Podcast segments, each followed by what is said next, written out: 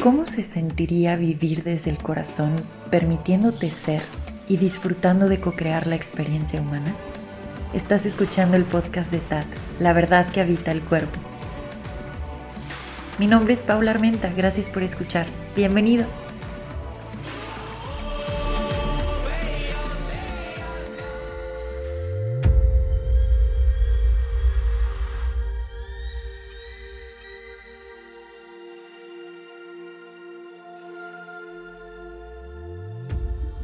Hola, hola. Te doy las gracias por haberle picado este episodio y estar en este preciso momento compartiendo este espacio conmigo. Te doy la bienvenida y te recibo con mucho, mucho amor por acá. El día de hoy vamos a profundizar en el tema de los límites amorosos y hacer también una recapitulación. De ahí te comparto algo que he estado escribiendo y que estoy practicando. Estoy iniciando con esa práctica, la verdad no puedo mentir, estoy apenas iniciando con esta práctica. Quería grabar un episodio sobre esto porque se me hace un tema súper interesante. Así que vamos a iniciar. Los límites amorosos. Bueno, es la forma en la que me gusta llamarle a la parte de poner límites con otros seres como para poder reconocerte y como una forma de autocuidado y también para reconocer que somos seres territoriales y que cuando estamos reconociendo nuestro territorio y sabiendo qué nos nutre y dándonos aquello que requerimos y estando ahí para nosotros, podemos también como delimitar ese espacio entre nuestra individualidad y la del otro respetar la del otro porque estamos respetando la nuestra. Entonces los límites amorosos brotan desde este respeto que estamos teniendo con nuestro ser y con nuestra propia experiencia humana. Así que yo diría que son base de este amor hacia nuestro ser y de este autocuidado y parte también del autoconocimiento. Así que yo inicié con este tema o lo empecé a compartir, creo que sobre todo acá en el podcast, hablando del no sagrado, la importancia de comenzar a practicar el decir que no. Y a lo mejor algunos ya tienen esa práctica súper bien establecida, pero para otros que a lo mejor crecimos en núcleos en donde estábamos siempre queriendo cumplir con las expectativas de los demás o de pronto quedó como un registro o una programación de que teníamos que ser aquello que los otros esperaban y estar todo el tiempo como en este, pues sí, people placing, en este mismo complacer, de pronto pudo haber quedado este registro de estar diciendo todo el tiempo que sí, aunque nuestro cuerpo y nuestra intuición nos marcaban el no, por ahí no, y entonces constantemente quedando mal con nosotros mismos y luego por lo mismo, quedando mal con los que están a nuestro alrededor. Así que uno inicia esa práctica del no sagrado como parte de los límites amorosos. Y es bien interesante, sobre todo acá en México, pues pero lo veo mucho, veo mucho que el mexicano, y no quiero generalizar ni eh, crear estos como estereotipos, pero veo que el mexicano de pronto le quiere dar tanta vuelta al no, lo invitan a una fiesta, le piden un favor y se siente mal de, decir que no. Entonces le está dando la vuelta y crea incluso hasta todo un cuento y una historia para, en lugar de simplemente decir no por el momento, no muchas gracias. Y por lo mismo, al momento de reconocerlo, para mí fue súper importante empezar a honrar ese no. Entonces lo empecé a honrar con invitaciones que la gente me estaba haciendo a distintos eventos o a tomar un café o lo que fuera, si no resonaba conmigo, con mi cuerpo, yo cada vez decía más que no. De una forma muy elegante y muy amable. No, muchas gracias, no por el momento, te avisaré si al final fue un sí, pero por el momento es un no. Empecé a reconocer que generaba muchísima ansiedad en la boca del estómago estar diciéndole que no a otros y no quería quedarles mal. Entonces estaba, uff, esta práctica, bueno, estaba constantemente diciendo que sí en otro momento y ahora que llevo ya un rato practicando el no, pues cada vez se vuelve más fácil. Y entonces puedes ir, si lo vamos a decir así, subiendo de nivel, ¿no? Me tocó en algún momento eh, que mi hermana me pidiera vivir conmigo. Me dijo, oye, puedo vivir contigo. Y de verdad a nivel corporal y intuitivo era un no no por el momento, era un no por el momento. Y fue durísimo captar toda la sarta de cargas y condicionamiento a nivel mental que decían culpa, ¿Cómo puede ser? Deberías de estar para tu hermana. Es tu hermana menor. Si tienes la facilidad, deberías de apoyarla y contribuirle. Pero yo ya llevaba así una rachita de practicar el no. Entonces era como, pero estoy sintiendo que es un no. Y como estoy honrando tanto mi práctica y de verdad eligiendo estar en coherencia con mi cuerpo, con mi corazón, con mi intuición, me senté con ella y le dije, tengo que decirlo con total honestidad, es un no por el momento. Y fue fuerte, digo, las dos estamos en esta práctica. Entonces le dije, el no eh, no es a ti como persona, el no es a la petición que me estás haciendo en este momento. Y ella ya me dijo, ok, sí lo siento personal, pero me sirve que me digas que es a la petición y no a mí. Muchas gracias. Ahorita sí estoy un poco molesta, pero voy a tomar mi espacio. Y yo como, está bien, toma tu espacio. Y fue raro, de verdad que sentí así hasta como una pachurra en el pecho. Y me acuerdo que con las dos, tres personas que llegué a platicar, fue como, wow, no sé cómo es que te animaste a decirle que no a tu hermana de esa forma, porque está muy fuerte. Yo no hubiera podido. Y yo como, ok, sí me siento rara, o sea, incluso siento el agujero en el pecho, pero estoy honrándome, estoy haciendo esta práctica porque veo que entre más me honro, más se alinean las cosas por dentro y más lo veo reflejado allá afuera.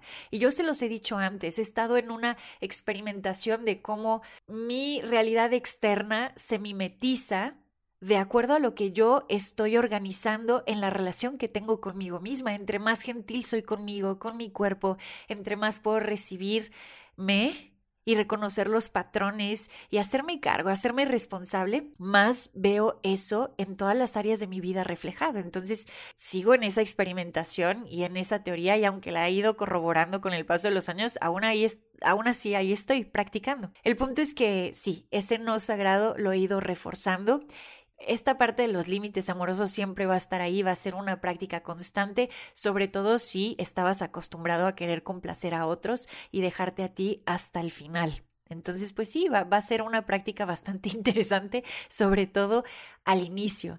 Los límites amorosos quería aclarar antes de ir como tal a lo que quería contarles hoy. Los límites amorosos también aplican, no solo es hacia los demás, no solo es marcar tu territorio y comunicar y decir aquí ya no entras, hasta aquí llegaste o esto no me está acomodando, no solo es con los otros. Los límites amorosos también los podemos poner con nosotros mismos y con distintos aspectos que nos conforman.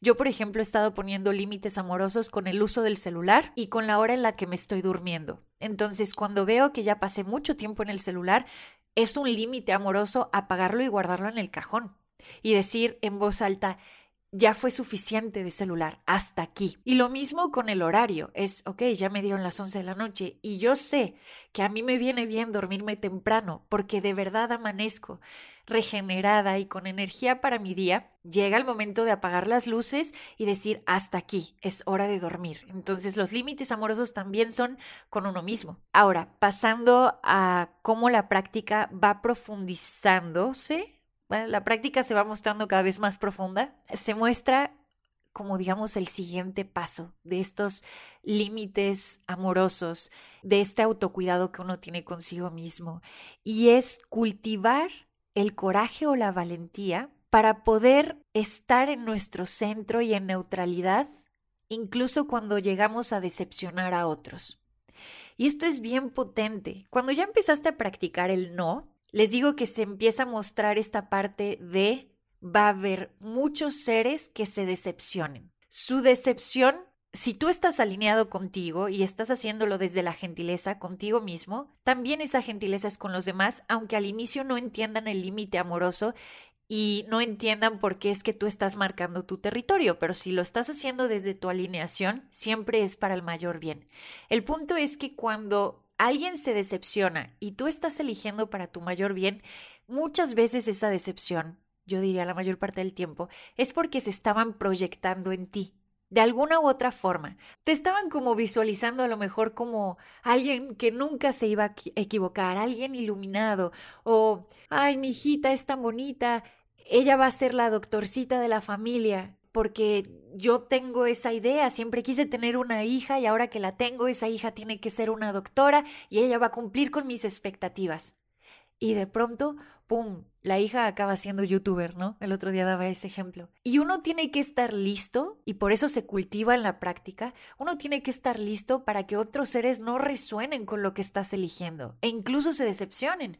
En este ejemplo la mamá puede decir, ¿cómo puede ser? ¡Qué desgracia! Pero yo te tuve para que tú fueras una doctora y yo tenía este sueño de que tú fueras esa doctora de la familia y que conforme yo creciera tú ibas a estar ahí para cuidarnos a mí y a tu papá. Bueno, aquí hay muchas cosas que decir al respecto porque muchas creencias y patrones que la verdad sí son importantes señalar porque con, o sea, no, no, no, eso no corresponde, también son creencias que luego se van pasando, sobre todo en núcleos, eh, de pronto se ve mucho con las familias mexicanas o latinoamericanas, pero bueno, en fin, sin profundizar ahí hoy.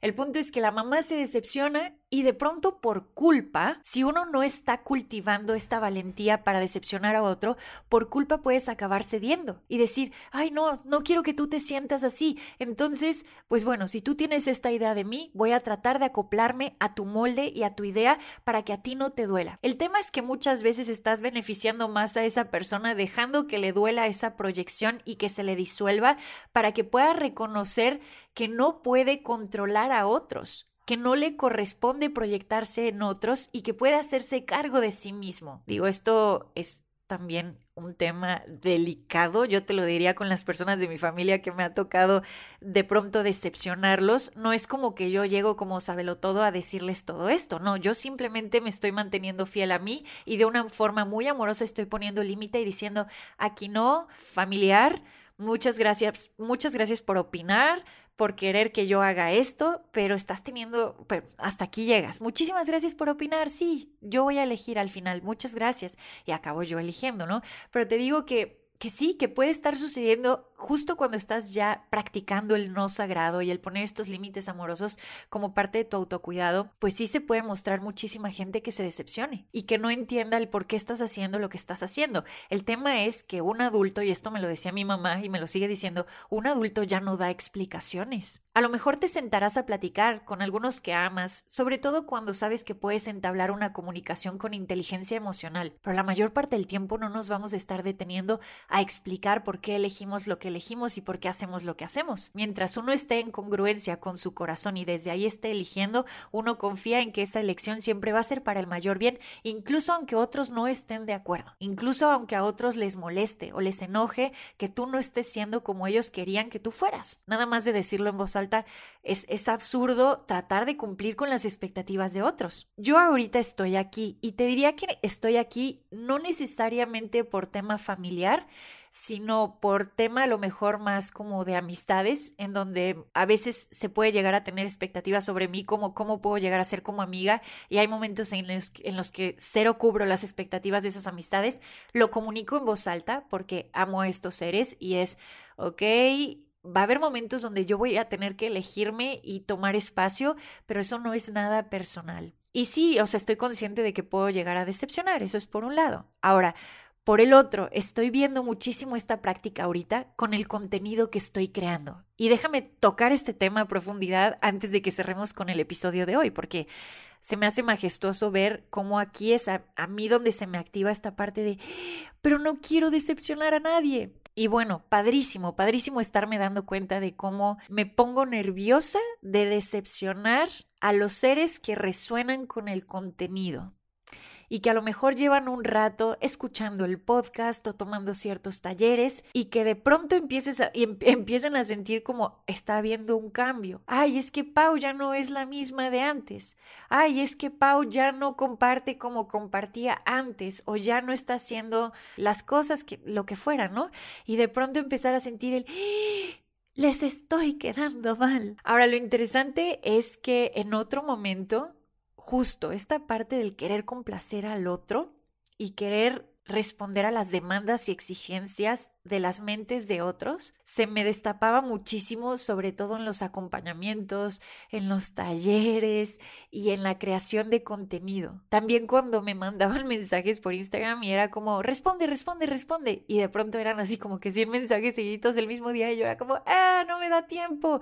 Pero en algún momento de verdad que yo me ponía la tarea y me acababa drenando para poder cumplir con esa expectativa de, bueno, pues es que yo, yo soy linda, yo debería de poder contestar a todos los mensajes, yo, yo, debería de poder cumplir con las expectativas y hacer que todos estén contentos con lo que estoy ofreciendo por acá, hasta que llega el momento de reconocer este patrón y decir, es que esa no es la alineación con mi corazón. Aquí es compartir desde ese espacio del corazón, sabiendo que la guía es interna y compartiendo espacios para que más seres puedan también reconocer esa guía en ellos mismos, pero al final sigo siendo humana y van a haber muchas cosas que no voy a poder explicar de por qué hice el cambio que hice o por qué las cosas cambiaron como cambiaron y tengo que mantenerme fiel a la intuición que me está guiando aunque muchos seres dejen de resonar con el mensaje que estoy dando. Y estar preparada para no gustar, para decir, Uf, es que yo ya no entiendo a Paula, o Paula de pronto perdió la cabeza, quién sabe qué está diciendo, qué está pasando. No, Pau ya no es la misma de hace cinco años.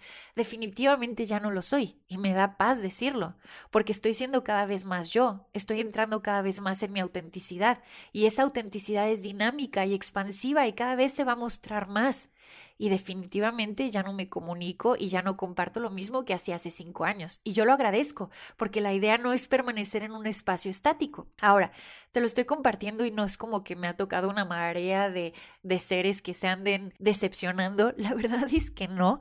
Sin embargo, aún así lo estoy trabajando, porque cuando uno se está dedicando a la creación de contenido y existe la posibilidad de que empiece a llegar a más seres y que el mensaje empiece a permear, pues en muchos corazones van a haber corazones con los cuales no resuena el mensaje. Y el estar dispuesto a decepcionar a otros, vamos a usar así la frase, te prepara para si alguien llega y te contrapuntea y no está de acuerdo con lo que tú estás compartiendo, poder honrar y respetar eso que el otro está sintiendo pero sobre todo honrar y respetarte a ti y saber que hay espacio para ambos seres y para ambas perspectivas y honrar y seguir caminando y decir, ah, muchas gracias, está bien, no resonamos, pero no pasa nada, tú puedes continuar tu camino por allá y yo por acá. Y creo que esto se requiere, como te lo digo, muchísimo, sobre todo cuando estás, cuando a lo mejor estás creando ofrendas para compartir con, con otros. No puedes controlar cómo el otro lo va a recibir, sobre todo cuando es contenido que toca temas bastante peculiares. Solo queda confiar, confiar, ofrendar y reconocer que todo aquello que estés compartiendo venga desde tu alineación y desde tu corazón. Y desde ahí no hay pierde. E incluso cuando alguien se llegara a decepcionar o a molestar muchísimo, es, ok, ¿dónde estoy yo? ¿Desde dónde lo hice? Perfecto. Estaba dispuesta a decepcionar a otros siempre y cuando yo pudiera seguir mi intuición y eso estoy haciendo. Así que con mucho respeto al hecho de que otro no esté resonando conmigo. Ay, es toda una práctica y pues bueno, yo estoy aquí ahorita practicando esto y preparada para ver qué más es posible y cómo poder mejorar, porque al estar haciendo toda esta clase de prácticas, uno abre el espacio y el flujo para que su ofrenda pueda expandirse y llegar a muchos más seres. Te digo, cuando uno está haciendo todo esto que hemos ido compartiendo en cada episodio de exploración y de autoconocimiento, estás moviendo las piezas desde adentro para que se pueda mostrar en la realidad externa. Y esa es otra forma de experimentarte como humano, porque hay muchos que a lo mejor han encontrado esa forma, otras formas, ¿no? O está esta parte de enfocarte solo completamente lo externo y ya está, o sea, sin juicio. Hay muchas formas. A mí me gusta mucho este aspecto de me encargo, lo hago internamente, preparo el flujo y acciono de forma eficiente, suave y gentil en el plano externo cuando así se requiera. Pero yo no me estoy drenando externamente para mover las piezas, las estoy moviendo desde adentro. Bueno, pues eso sería todo por el episodio de hoy. Muchísimas gracias por haber compartido conmigo este espacio. Nos escuchamos en el próximo episodio. Adiós.